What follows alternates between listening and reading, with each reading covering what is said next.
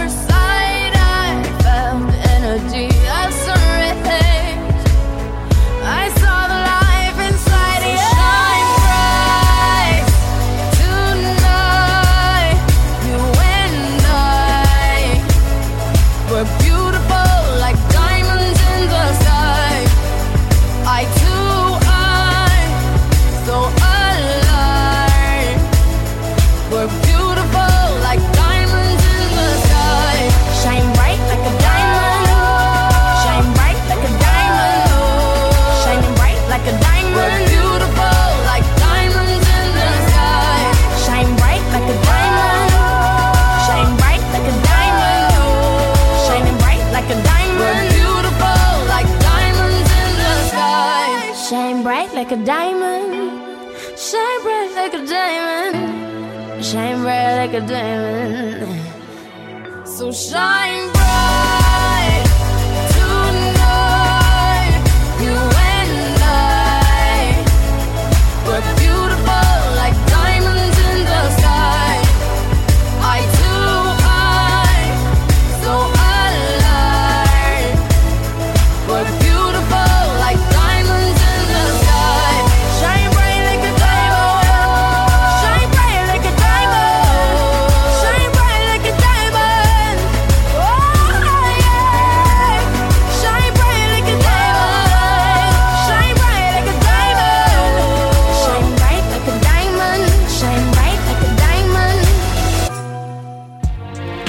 estamos de regreso acá en Espacio Mantra, tu pausa saludable de la tarde.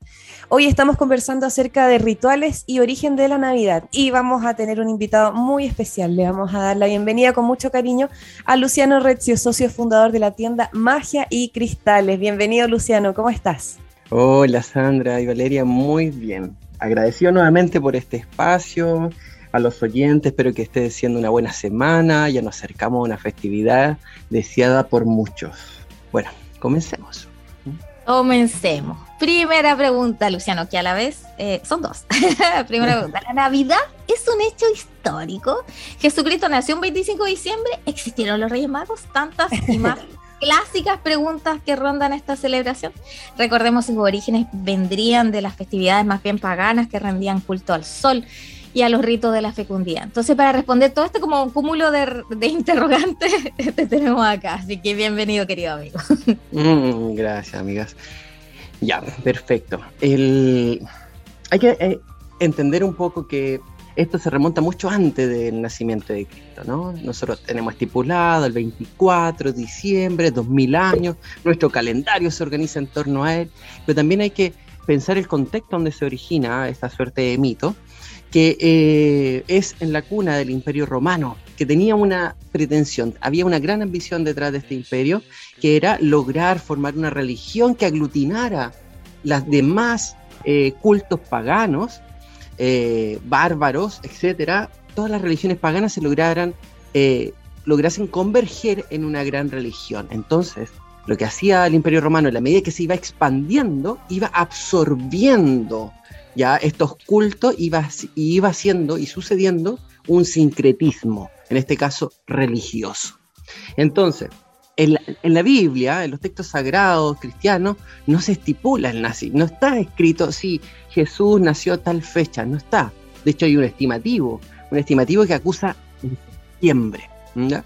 Pero, dado que en algún momento el cristianismo eh, se convierte la religión oficial eh, romana, eh, empiezan a mezclar para que pueda la imagen de Cristo representar lo que la esencia de los cultos paganos poseía, ¿ya?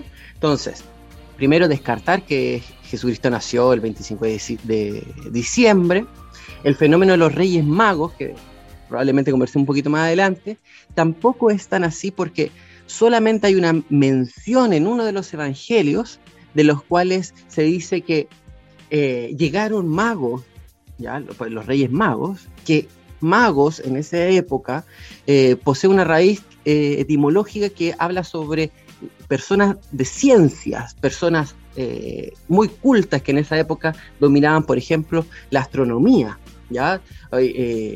Y probablemente con ello la astrología, que antes no eran algo distinto ni que se peleaban entre sí como hoy. Entonces, eh, hay una mención y que se rescata más información sobre los Reyes Magos en los textos apócrifos, ¿ya?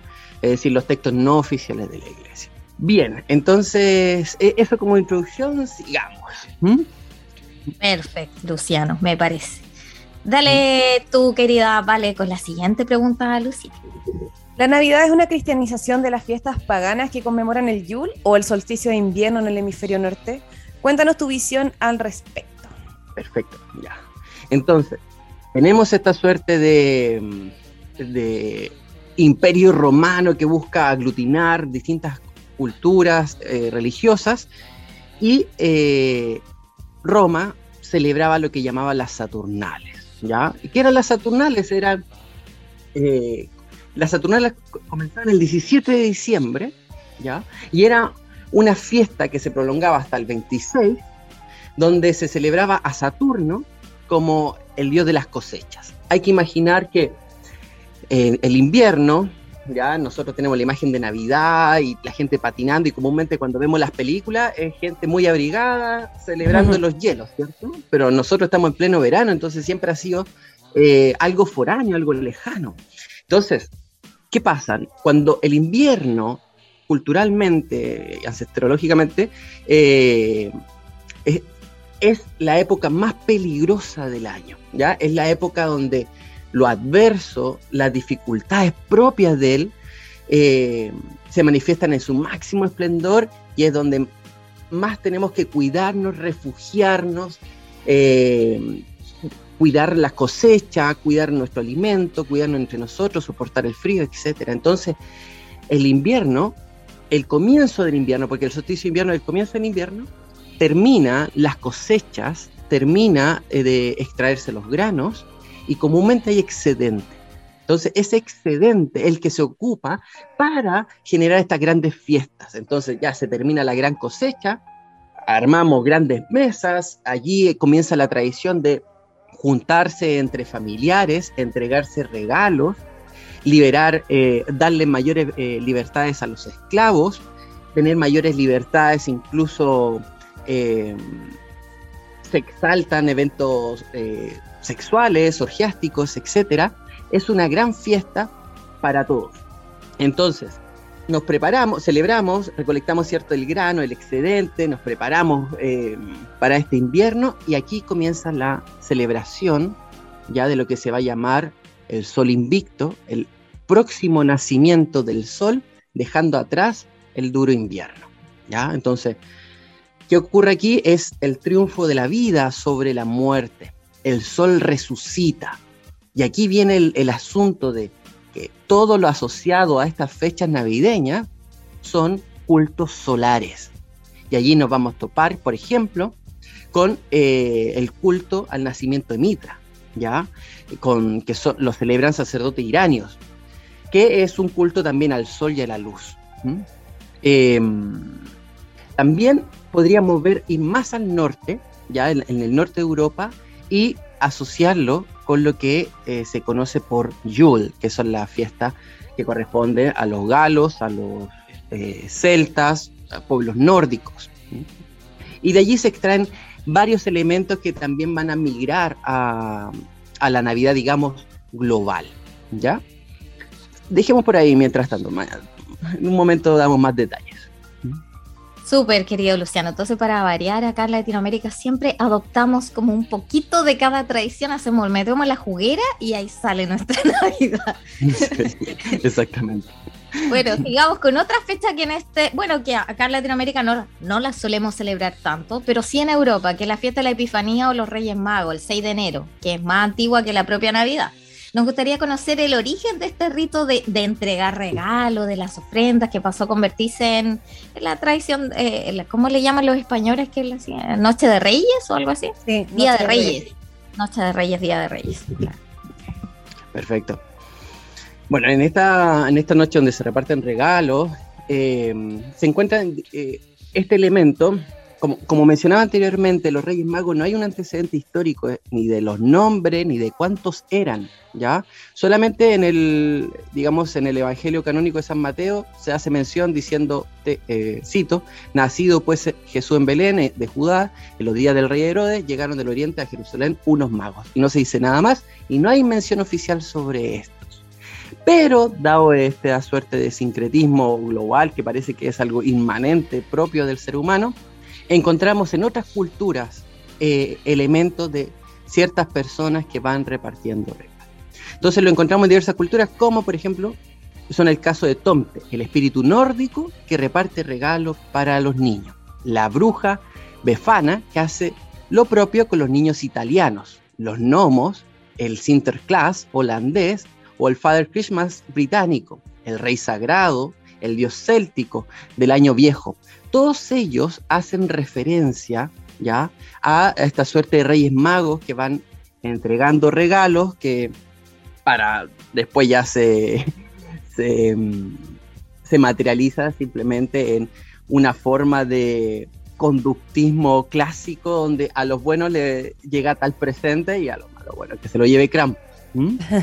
O, o le llegue carbón, como salían unos poquitos animados. Ay, sí. interesante. Los. Rugrats, a Angélica Pickles le llegaba carbón. Pobrecita. Sí, no, qué Bien. increíble. Que- quería mencionar también. eh, ah, no, sí, sigamos, sigamos. sigamos. ¿Mm? Y con Sandra nos enteramos además que el adornar un árbol es una de las tradiciones europeas más antiguas. Y originalmente, ¿qué árbol utilizaban y decoraban para celebrar esta, esta fiesta? Bien. Hay dos árboles que hacen referencia que, uno puede investigar un poco y salen mencionados, que son el roble y el fresno, ¿ya? Entonces, estos dos árboles, comúnmente en las tradiciones en Yule, el árbol se, traía un tronco del árbol, el cual se encendía durante hasta que se consumiera completamente, representando este fuego que nos va a proteger durante el invierno. Entonces, comúnmente ese árbol era el fresno o roble, eh, del cual a su vez eh, del roble se extraía el muérdago. El muérdago es una planta pseudoparásita que no tiene raíces sino se ancla en el árbol. Y es bien interesante el fenómeno del muérdago porque era, se decía que los druidas lo extraían de una forma bien particular, que se extraía en diciembre para utilizarlo en rito de fertilidad, ya que representa eh, la regeneración, la masculinidad y la restauración del hogar. Entonces se recogía el muérdago del roble con un, una hoz de oro, ¿ya? Y eh, tenía que estar la luna en cierta posición y se debía cortar de una sola tajada. Y a su vez no debía caer al suelo. Todos esos elementos el druida intentaba hacerlo para extraer este muérdago, que a su vez se hacían eh, una pastita que se ocupaba para cazar pájaros, porque los pájaros era uno de sus alimentos preferidos, donde después ellos eh, comían, eh, excretaban encima, que eso permitía que fuese el abono, y a su vez eso después se ocupaba para cazarlo a ellos mismos. Bueno, el muérdago, el roble y el fresno eran los elementos oficiales que se ocupaban. Pero ¿qué ocurre? ¿De dónde saltamos al, al- al pino? Ocurre que en el siglo VIII, ya el personaje de San Bonifacio, ya él reemplaza estos árboles eh, a hoja pere- de hoja perenne. ¿Por qué? Porque él piensa que por ser de hoja perenne, es decir, que son verdes todo el año, ya representa el amor eterno de Dios, ¿ya? Y en su momento San Bonifacio también empezó a adornar el, el- el pino con manzanas, ¿ya? Simbolizando de cierta manera el pecado original, ¿ya? Y con velas alrededor, eh, representando la luz de Cristo. Pero eh, estas manzanitas después migran a esta suerte de esferas rojas, ¿cierto? que adornamos eh, nuestro árbol. De allí eh, el origen del árbol de Navidad. Perfecto. Y ah, cuando contaste lo del muérdago, se me vino de inmediato a la mente esa, esa tradición como gringa, de que cuando te topas con un muérdago debajo de alguien le tienes que dar un besito. Eso es muy y el culto a la fertilidad. Sí, sí. Era- Así se generaba, era el viejo Tinder. ¿Mm? Ah, el viejo. Genial. Bueno, vamos a aprovechar de saludar a nuestros amigos del Centro Naturista Julián. Los puedes conocer en arroba Julián SPA17 en Instagram. Ahí encontrarás las mejores marcas para cuidar la salud de tu cuerpo, mente y emociones de manera orgánica y natural. Así que muchas gracias a Centro Naturista Julián por estar acá en Espacio Mantra. También queremos agradecer a Sense Región Valparaíso. A ellos los puedes seguir en Instagram en su cuenta oficial arroba Sense Chile. ¿Supiste que se va a extender el IFE laboral? Puedes eh, conocer todos los detalles de cómo postular a este beneficio que incentiva la contratación formal y entrega hasta 250 mil pesos mensuales adicionales a tu remuneración. Conoce más en www.sense.gov.cl. Vamos a una pausa comercial y ya estaremos de vuelta aquí en Espacio Mantra, tu pausa saludable de la tarde. This is good.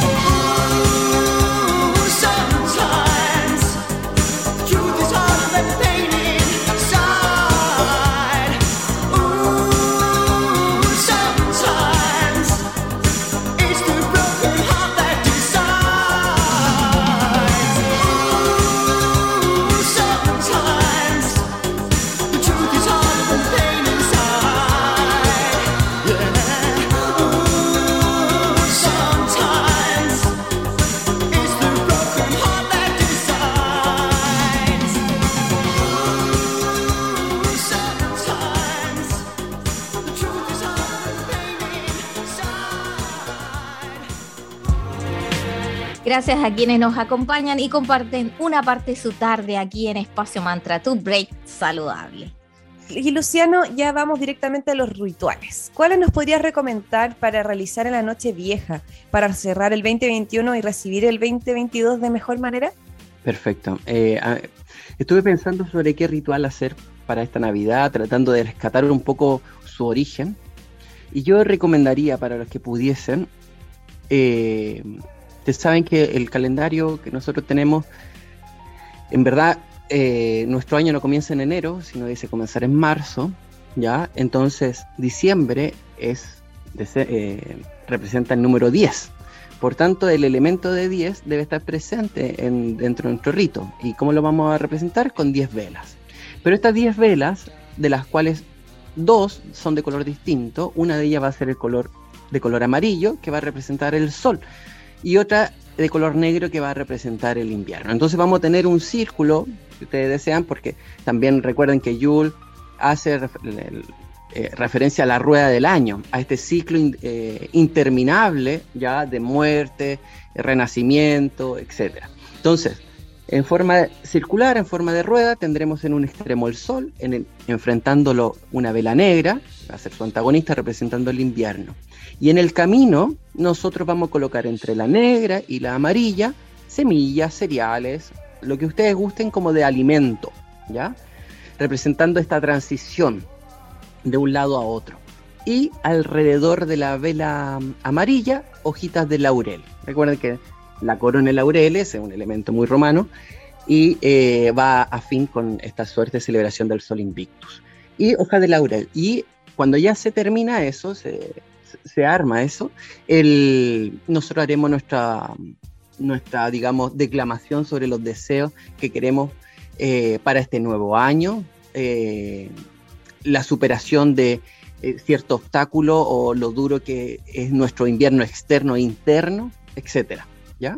Y eso se deja que se consuma completamente. Pero entonces hay que escribirlos esos deseos y quemarlos. Para los que les viene bien escribir, escribir, ¿ya? Y quemarlo, está súper.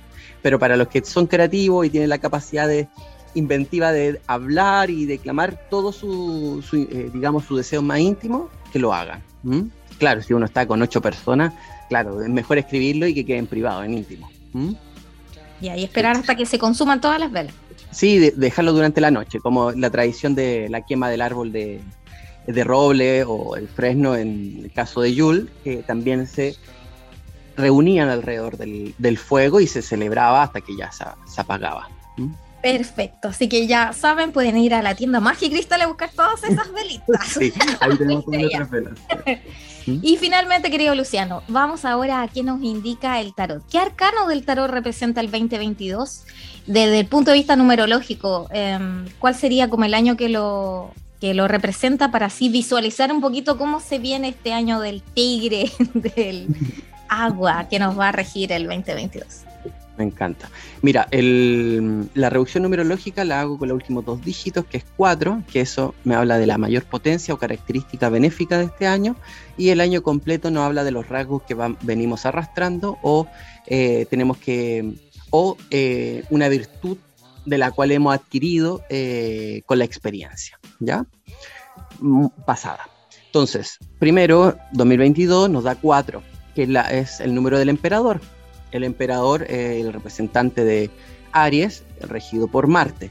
Entonces vamos a tener ese elemento predominante, la energía del emperador, la energía de la, si lo decimos personalmente, es el momento para al- alcanzar una suerte de estabilidad material, equilibrio monetario, pero también la regencia sobre nuestro propio espacio territorial, sea nuestra casa, sea eh, nuestra propia vida. Si en algún momento en este año nosotros hemos sentido que estamos a la sombra de viviendo en un lugar que no queremos, este año que viene marcaría eso, el dominio sobre el propio territorio. Eh, a su vez, esta suerte de energía marciana que rige a Aries y que eh, se manifiesta en esta carta del tarot en el emperador, habla sobre también el, fortalecimiento físico. Ya es un año de actividad física. Para los que todavía están con la secuela de la pandemia, de ese sedentarismo que se instaló, las dificultades físicas, el, el próximo año es un año para entrenamiento físico, para ejercicio, alguna disciplina marcial, etc. Y el 6, que es esta energía que se ha ido desarrollando con el tiempo, que corresponde a la carta de los enamorados. Entonces, la carta de los enamorados nos habla también sobre el reordenamiento de nuestro lugar en la vida. Eh, una suerte de saber cuáles son los roles que nos tocan y cuáles son los roles que no nos tocan. Entonces también para los que han estado en, en lugares, sea un trabajo, sea el hogar, amistades, donde ustedes sienten que han tenido relaciones asimétricas, desequilibradas, Donde uno da mucho y recibe poco, es un momento para activar eh, la corrección, ¿ya? De, de esos vínculos, ¿ya? Donde eh, no solamente vamos a reordenar lo, nuestra familia, sino también eh, tendremos mayor facilidad para conectarnos con un aspecto divino. Es un año para tener muy planificado y ordenado en nuestra mente, en nuestro psiquismo, sobre lo que deseamos y queremos. Entonces, sería ideal para este año comenzar o incluso terminar este año con una planificación anual sobre cuáles son nuestras metas. ¿Por qué? Porque el universo va a estar más abierto a escucharnos y nosotros también más receptivos y vamos a tener mejor antena para conectarnos a él. Por tanto, lo que deseemos va a materializarse con más fuerza este año. Eso. Qué bonito, qué interesante todo lo que nos acabas de compartir. Y como siempre te damos el espacio para un mensaje final para nuestra audiencia y por supuesto que compartas dónde lo encuentran, cuáles son sus redes sociales, así que adelante. Gracias. Bueno, en este fin de año, este eh, ser la última entrevista de este ciclo. Agradezco a ustedes eh, eh, este espacio hermoso que me han brindado durante este año y, y a todos los oyentes que tal vez no han seguido, no han escuchado más de una ocasión. A su vez, eh, unas felices fiestas, ya que nosotros hemos pasado por muchos ciclos familiarmente y siempre tiene ribetes distintivos, ¿ya? En algún momento muy espirituales, en otros hacemos actividades graciosas, otros son de rememoración, etcétera. Entonces, siempre aprovechar estas instancias para convertirla en sustanciosa, ¿ya? El, a su vez, eh, en nuestra tienda pueden encontrar muchos regalos significativos, ¿ya? Una de las cosas que son conflictivas de esta fecha es la desechabilidad de nuestros regalos, ¿cierto? Que se consume y tú ves andar en bicicleta todos los primeros días y después ya desaparece.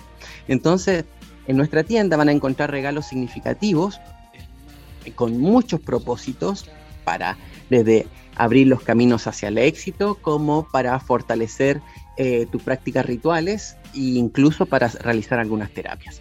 Entonces, yo los invito a conocer nuestra tienda que está ubicada en calle Valparaíso 363, local 205, segundo piso.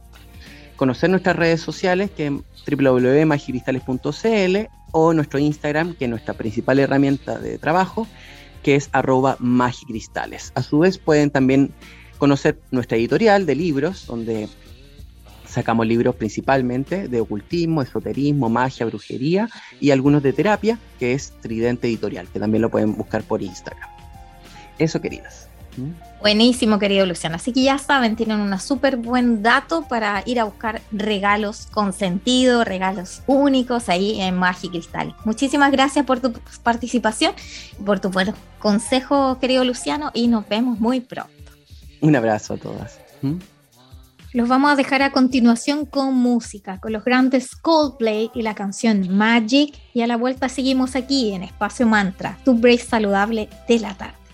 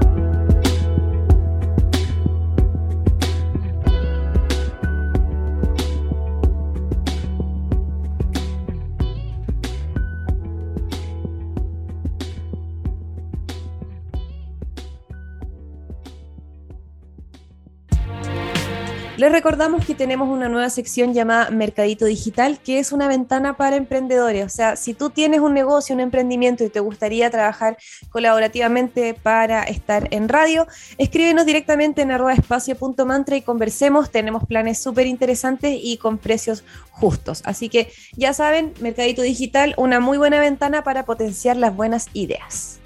Y si quieren volver a escucharnos este capítulo para ir anotando el ritual de las velas que nos comentó Luciano y mucho más, pueden seguirnos en Instagram, como decía Vale, en arroba espacio.mantra, en Facebook la comunidad es Espacio Mantra, también estamos en Spotify, donde también nos llamamos Espacio Mantra. Y en la radio, en Digital FM, dejamos todos los capítulos que van lunes, miércoles y viernes. Eh, los lunes y los viernes vamos de las 3 a las 4 de la tarde y los miércoles vamos en, en este formato más breve de las 3 y media a las 4, entregándoles siempre los mejores tips y hablando de interesantes temas para tu bienestar de mente, cuerpo y emociones. Muchísimas gracias por su audiencia. Cerramos esta tarde escuchando a The Rolling Stones con Start Me Up y como siempre que tengan una muy bonita jornada.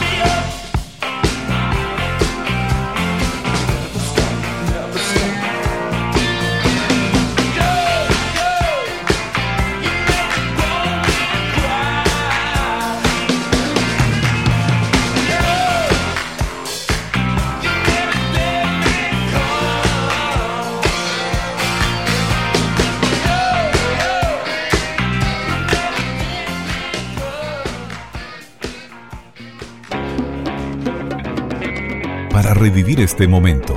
Encuéntranos en Digital FM y síguenos en arroba espacio punto mantra.